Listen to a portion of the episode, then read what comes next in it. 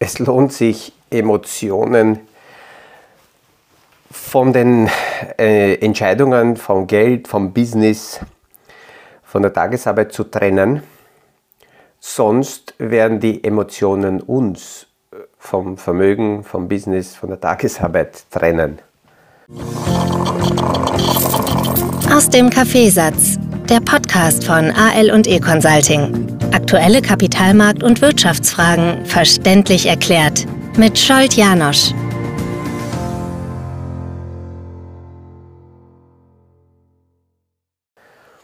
Mit diesen Gedanken leite ich heute meine Podcast-Folge deswegen ein, weil ich äh, die Frage von mehreren Seiten gestellt bekommen habe, wie gelingt es in solchen Zeiten, wenn, wenn äh, ja, fast stündlich irgendwelche Headlines daherkommen, ähm, ruhig die Themen zu beleuchten.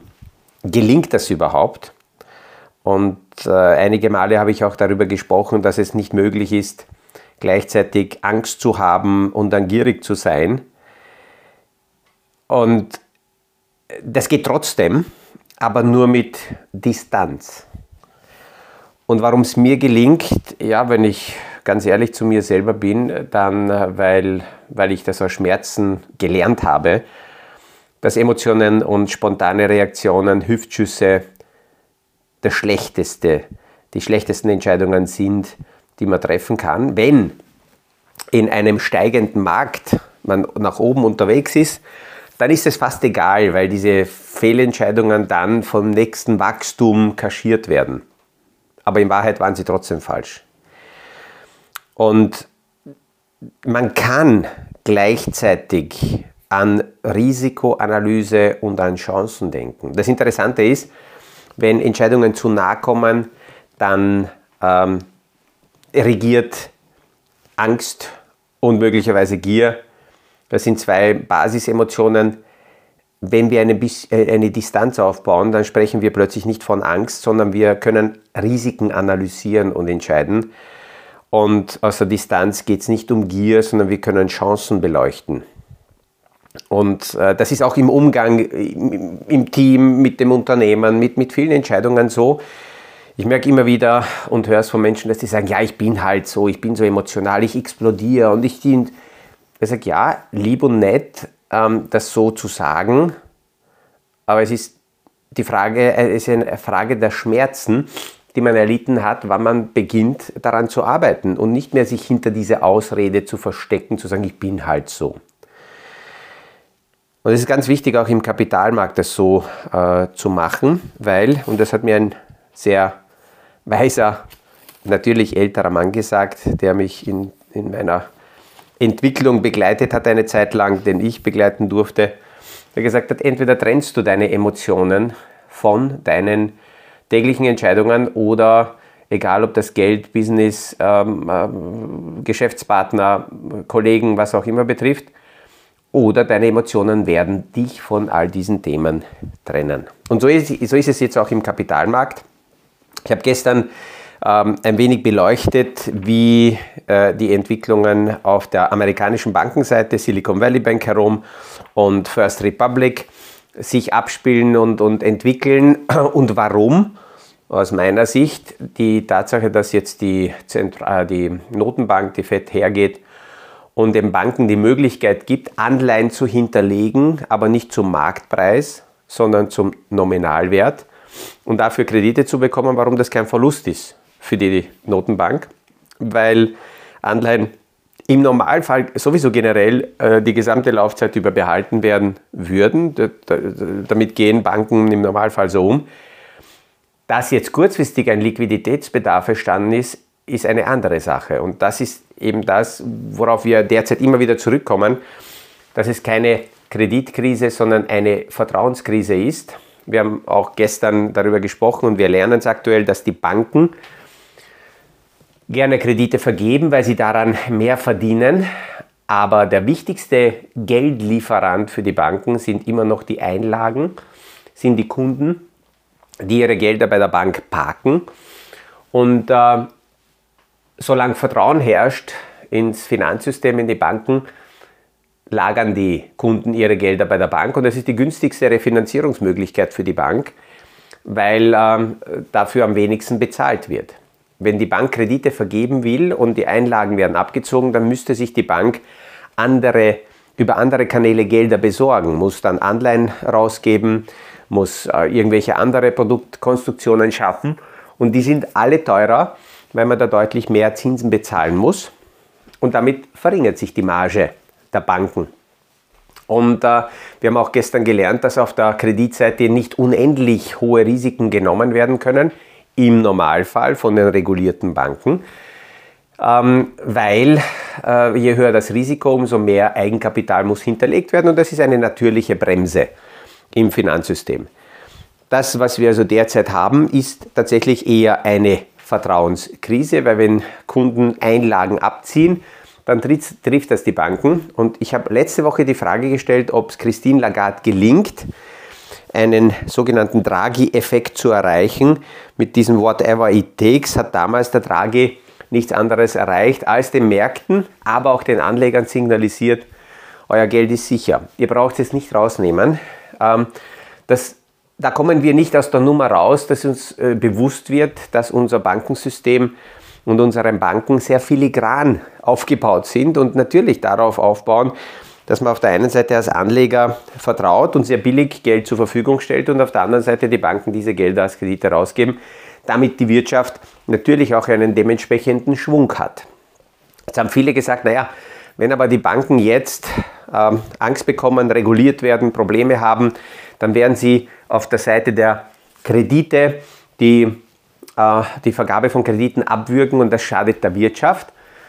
Naja, eigentlich will genau das die Notenbank oder wollen das die Notenbanken erreichen, dass die Banken nicht so leicht, so einfach Sodom und Gomorra spielen und alles finanzieren, was da äh, daherkommt, sondern die Kreditvergabe zurücknehmen, damit auf dieser Seite nicht alles finanziert wird, damit auf dieser Seite die Nachfrage sinkt und damit in nächster Folge dann die Wirtschaft, also die Inflation zurückgeht.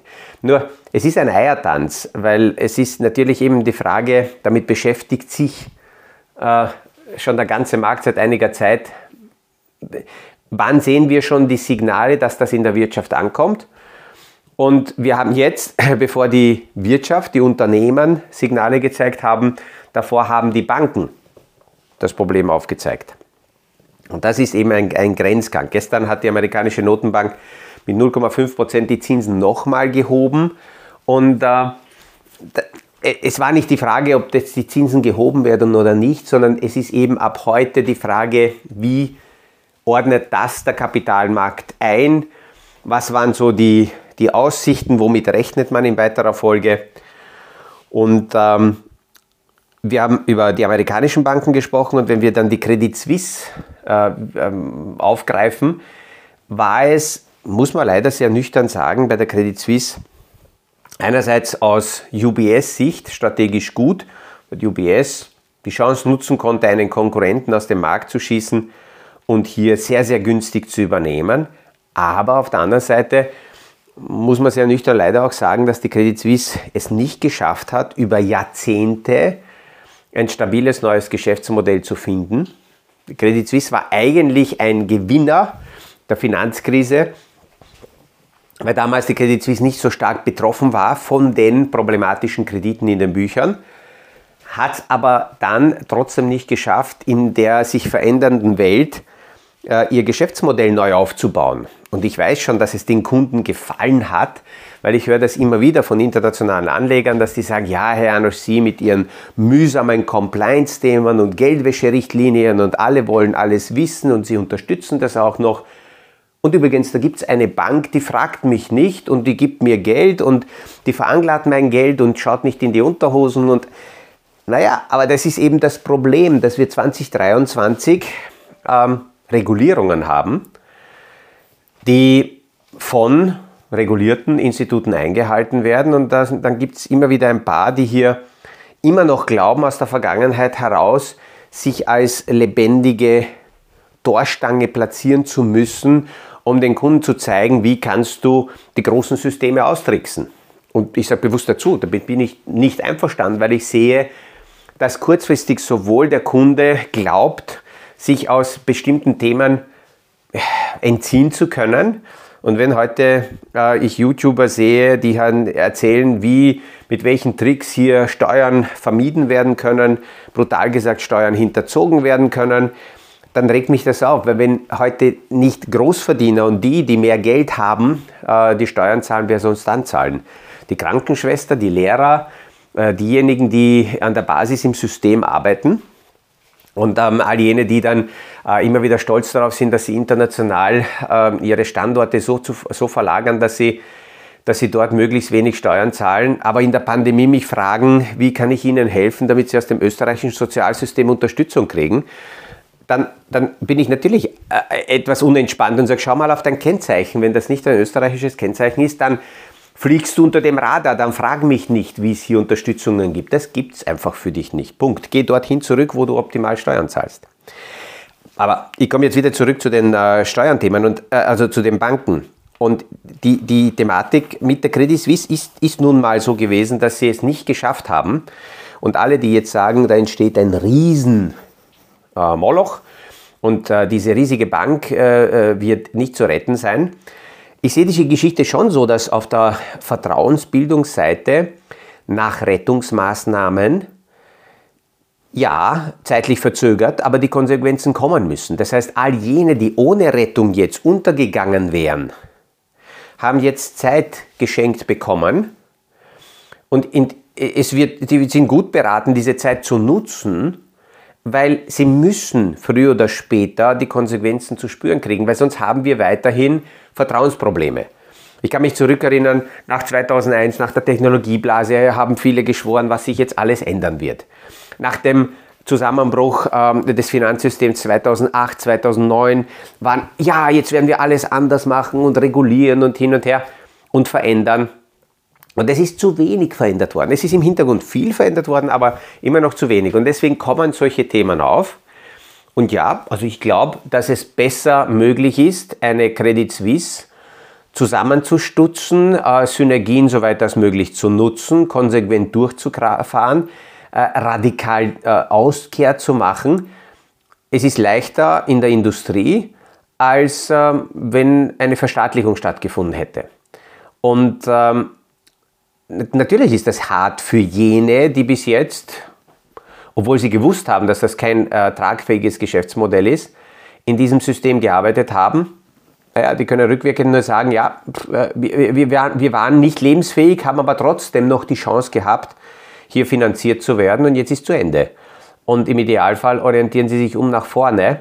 Aber zu glauben, durch die Übernahme ist alles gerettet, wäre sehr naiv und vor allem es wäre gefährlich, nämlich gegenüber äh, dem Breitanleger, äh, wenn man nicht zeigt, dass es eben tatsächlich Konsequenzen gibt. Und ähm, das war eine Thematik war richtig, äh, juristisch egal, wie man das herumdiskutiert, dass sehr schnell, nachdem das bekannt geworden ist, dass die Bonis noch bei, ähm, bei der Credit Suisse hätten ausgezahlt werden sollen, dass man die gestoppt hat und sagt, nein, liebe Freunde, und selbst wenn man es ausgezahlt hätte, äh, trotzdem vorzugehen und zu sagen, nein, für solche Geschäftsmodelle, die uns in solche Probleme bringen, äh, dort kann es keine Freibriefe geben. Die gab es in der Vergangenheit, ich weiß, aber das wird sich, wird sich äh, ganz sicher verändern müssen. Ähm, Credit Suisse war somit auch keine Anleihenkrise, und diese speziellen Anleihen, die jetzt bei Credit Suisse gewandelt wurden und nicht als Anleihen behandelt werden, die haben einige wachgerüttelt. Dieses Wachrütteln ist aus meiner Sicht wieder gut, weil man merkt, Anleihen sind nicht Anleihen und Anleihen sind nicht einfach irgendwelche Fluchtmöglichkeiten, um sich rauszuziehen und zu sagen, okay, ich gehe in Anleihen, damit beschäftige ich mich mit dem ganzen Kapitalmarkt nicht, ich kriege meine Zinsen und fertig, sondern da merkt man, ja, bei den Anleihen gibt es auch äh, de dementsprechende Konstruktionen. Ich muss auch die Prospekte anschauen, ich muss das Kleingedruckte anschauen, um zu sehen, unter welchen Bedingungen, wie ist meine Rückzahlung gesichert oder auch dementsprechend nicht. Und diese speziellen sogenannten Tier 1 Anleihen, die hier nach der Finanzkrise begeben wurden, die sind eher spezielle Anleihen in Europa. Und dieser Komplettausfall äh, der 16 Milliarden für die Investoren passiert deswegen, weil das nach Schweizer Recht begeben wurde. Und nach europäischem Recht schaut es ein bisschen anders aus. Das ist ähnlich wie damals bei den Griechenanleihen. Da gab es auch griechische Anleihen, Anleihen nach britischem Recht, es gab griechische Anleihen nach griechischem Recht. Die britischen Anleihen, äh, die, die, die, griechischen Anleihen nach britischem Recht sind zu 100% zurückgezahlt worden. Die griechischen, äh, die griechischen Anleihen nach griechischem Recht sind nach dem Haircut mit 20% zurückgezahlt worden. Und das zeigt natürlich, dass natürlich alles immer komplexer wird und der Bedarf, ich höre aus all diesen Entwicklungen an gerade äh, kompetenten und Risiken betrachtenden äh, und bewertenden äh, Fachleuten steigt und auf die sind die Kunden natürlich mehr angewiesen als je zuvor. Die administrative Abwicklung von irgendwelchen Konten können online mittlerweile äh, von Kunden selber gemacht werden, aber um zu wissen, welche Instrumente, welche komplexen Themen ich mir da einkaufe, da brauche ich natürlich jemanden an meiner Seite. Und da diese jene an meiner Seite nicht mehr irgendwo versteckt in irgendwelchen Produkten mitfinanziert wird, kommt auch die nächste Transparenz immer deutlicher, dass ich mir diesen Berater ähm, als Kunde leisten können und wollen muss, dass ich sage, ja, ich kaufe mir diese Kompetenz ein, völlig transparent, um dann mit äh, diesem äh, Fachmann an meiner Seite beleuchten zu können, wie stelle ich mein Portfolio überhaupt zusammen und welche Instrumente nehme ich da äh, äh mit, mit hinein. Ähm, das, was wir in der europäischen Bankenwelt stärker haben, und das ist sicher zu beobachten, ist die Immobilienseite, weil europäische Banken stärker in Immobilien investiert sind, nicht so stark in Staatsanleihen. Staatsanleihen nehmen sie im Normalfall als letzten Ausweg, wenn sie gar keine Möglichkeit haben, in irgendetwas zu investieren. Und äh, da wird es klarerweise weiter interessant sein, was passiert im Immobiliensektor, wie sind die, äh, wie stark sind die Banken bei den Immobilienfinanzierungen ähm, äh, mit drinnen. Das ist das, was wir eher beobachten müssen. Und ähm, als letzter Gedanke noch, weil ein, äh, einige Kunden mich über die Jahre immer wieder gefragt haben, äh, zum Beispiel mit Credit Suisse im Zusammenhang, was wäre, wenn ich die Credit Suisse Aktie, Aktie in mein Portfolio hineinkaufe? Und ich, ich stelle dann immer die Frage, warum? Warum diese Einzelaktie oder andere Banken? Und vergleiche es mit dem gesamten Finanzsektor. Und bei der Credit Suisse Aktie hat man gesehen, dass die schon seit Jahren unter Wasser fliegt. Wenn es Rückgänge gibt, geht die Aktie genauso stark zurück wie der restliche Markt und wenn es Anstiege gibt, steigt die Aktie nicht. Und dann kam die Argumentation, naja, wenn die mal steigen, dann kann man da richtig viel Gewinn machen. Ich gesagt ja, nur wenn die nicht steigen, dann bleibt man ewig in dieser Hoffnung, es könnte mal sein, dass die explodieren und ähm, und, und äh, deswegen äh, mache ich dann riesen Gewinn. Wenn ein Privatanleger bestimmte Industriesparten, bestimmte Aktien in die Hand bekommt und dazu eine Fantasie entwickelt, dann ist meine Empfehlung zu schauen, gibt es für diese Industriesparte zum Beispiel einen breiten Investmentfonds. Und ich nehme jetzt bei der Credit Suisse Aktie den gesamten äh, Finanzsektor her und dafür gibt es solide große Investmentfonds, die ich mir einkaufen kann als Sektor, das als Satellit in mein Portfolio packe und sage, okay, das ist, macht 5 oder 10 Prozent meines Portfolios aus. Ein Satellit und deckt einen gesamten Segment ab. Und so ein Investmentfonds ist dann viel breiter aufgestellt. Das sind die ganzen Großen mit drinnen. Wenn ich jetzt den Finanzsektor hernehme und da schaue, was sind die größten 35 Prozent ähm, in, in diesen weltweit aufgestellten Finanzsektorfonds, dann habe ich dort JP Morgan, Berkshire, Bank of America, Wells Fargo, Morgan Stanley, Charles Schwab, also die großen, jetzt liest sich wie das Who is Who in diesem Segment. Die größte Position mit 5%. Parallel dazu, und wenn ich mir die Entwicklung anschaue, in den vergangenen fünf Jahren hat dieser gesamte Finanzindustriebereich einen Wertzuwachs mit allen Schwankungen und in der aktuellen Rückschlagssituation von plus 25 Prozent. Das wäre jährlich so ungefähr 4,5 Prozent. Habe ich aber die Einzelaktie, dann liegt die bei minus 95 Prozent auf fünf Jahre gesehen. Schaue ich mir das Ganze ganz kurz an auf die vergangenen drei, vier Wochen, dann ist die gesamte Industrie in der jetzigen Phase bei minus 9% und die Einzelaktie bei minus 70. Und das zeigt immer wieder, und es ist nicht nur eine Aktie, ich nehme irgendeine andere aus einem anderen Land, das sehr, sehr starke Osteuropa-Connections unter anderem auch hat. Und dann gibt es immer wieder Leute, die sagen, ja, die wäre super, weil die ist so weit unten. Ja, das Problem ist, eine Aktie kann, wenn die mal unten ist, jeden Tag immer noch minus 50, 60 Prozent hinlegen von jedem Level, solange die nicht bei Null ist. Und auch da habe ich in der gesamten Industrie eine Wertentwicklung in den vergangenen fünf Jahren von plus 25, 26 Prozent und bei dieser einzelnen äh, Finanzaktie, die in Österreich durchaus äh, eine bedeutende Rolle hat, minus 50 Prozent. Und das ist für den Privatanleger aus meiner Sicht immer wieder ganz wichtig. Ähm, zuerst im Portfolioaufbau bestimmte Themensegmente, zu denen ich Ideen habe, die als breite Industriesparte ins Portfolio hin, hineinzunehmen, dann habe ich alle mit dabei. In der jetzigen Situation profitieren die Großbanken. Die dämpfen natürlich den Rückgang, weil die kleineren jetzt stärker unter die Räder gekommen sind. Und wenn ich dann später aus dieser Industriesparte, warum auch immer, in einzelne Unternehmen mich mehr verschieße und sage, okay, die will ich stärker in meinem Portfolio haben, dann kann ich zu diesem Satellit, zu dieser Satellitposition, kann ich noch einen Mond dazu nehmen, meinetwegen, und sagen, okay, ich kaufe diese eine Aktie noch in mein Portfolio hinein, weil ich dazu welche emotionale Beziehung auch immer habe. Aber im, im, im Grundaufbau mit einzelnen Zocktiteln zu beginnen, ganz eine schwierige Sache. Und auch in der jetzigen Situation, nur weil alles zurückgegangen ist, jetzt gleich wieder gierig zu sein, bin ich bei meiner ersten Bemerkung. Wichtig ist, die Emotionen von den Tagesentscheidungen zu trennen, auf Distanz gehen und zuerst mal beurteilen, was sind die Chancen, was sind die Risiken und damit erst in einen Investmentprozess einzusteigen. Ich hoffe, dass mein Podcast heute nicht zu, zu, technisch geworden ist, weil ich, weil ich äh, in sehr vielen Themen so tief derzeit drinnen bin, aber ich versuche immer wieder rauszukommen, um das normal zu erzählen. Und ähm, ja, freue mich auf die Rückmeldungen, freue mich auf die Fragen, freue mich auf Bemerkungen und wir hören uns auf jeden Fall wieder morgen beim nächsten Podcast aus dem Kaffeesatz.